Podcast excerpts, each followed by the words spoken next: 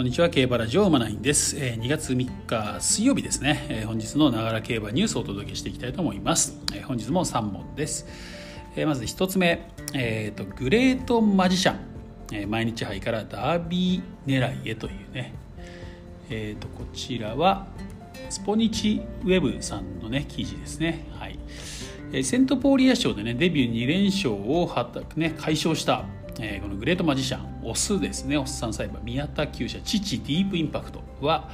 えー、放牧を挟み、えー、さらなる賞金加算を期して毎日杯3月27日阪神芝 1800m に向かうとというね、えーまあ、所属所属所有するサンデーレーシングが発表したということですね。えーと、間隔を空けながらの起用があっているため結果にかかわらず皐月賞は見送りダービーに狙いを絞っていくと。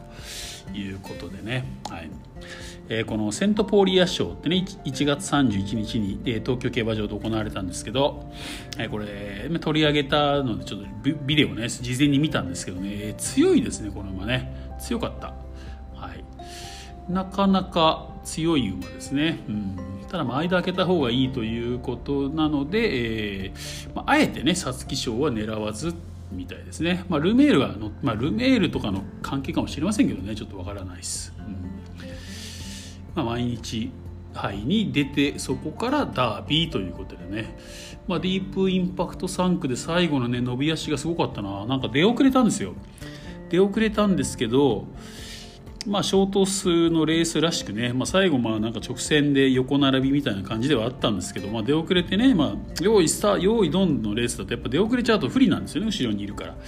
なんですけどやっぱ1頭だけね足色が全く違くてですね前も止まってないはずなんですよ。ラストサンハロンが11秒前半だったんでね、うん、それをもう楽々抜け出してきたっていう。でねこれ2着に残ったえー、っとバジオか、うん、バジオってまあまあまあ強かったですね。なかなか強かった。ちょっと実装を狙ってみても面白いかなと思いましたけど、まあ、このグレートマジシャンのマジシャンちょっとなかなか強いので覚えておいたらいいんじゃないかなと思います、はい。まあ、ダービー狙うってことはやっぱ東京競馬場が合うという判断なんでしょうね、はい、では次の記事いきましょう。これ自走法ですねこれねえー、昨年の最優秀短距離馬グランアレグリアが大阪杯へと、はい。えーまあ噂されてましたけどね。昨年安田記念の G13 勝してね2020年度の最優秀短距離馬に選ばれたグランアレグリア、えー、メスの5歳藤原藤沢厩舎ですね。藤沢和夫厩舎が4月4日に阪神競馬場で行われる大阪杯、ね、芝 2000m に向かうことが分かった。え、これは所有するサンデーサラブレッドクラブが発表したということですね。えー、グランアレグリアね、来年はちょっと中距離路線狙ってみたいなんてね、言ってましたけどね、まあ、ます、もう本当に言言ってる通りに、えー、こちらのね、えー、大阪杯に挑戦すると。今までね、1600メートルが最長らしいんです、走った距離で。2000メートル走ったことないんですよね。そういうシンバとかね、そういう頃でもね。うんから初の 2000m なんですけど、えー、どうなるかと。ね、このなんね、この大阪杯にはね、えー、コントレイルの、ね、出走を予定してますからね、この対決も見ものですね、コントレイル対グランアレグリア。ねまあ、あの去年の安田記念とか強かったですからね。うんあの安田記念だけ見てたらねもっとね長くなってもやれるんじゃないかって感じしましたよねアーモンドアイに対してもあれだけ着差つけて買ったりとかね、うん、まあまあ相当これ、まあ、歴史に名を残すマイラーだと思いますこのグランアレグリアって。それぐらい強いと思います、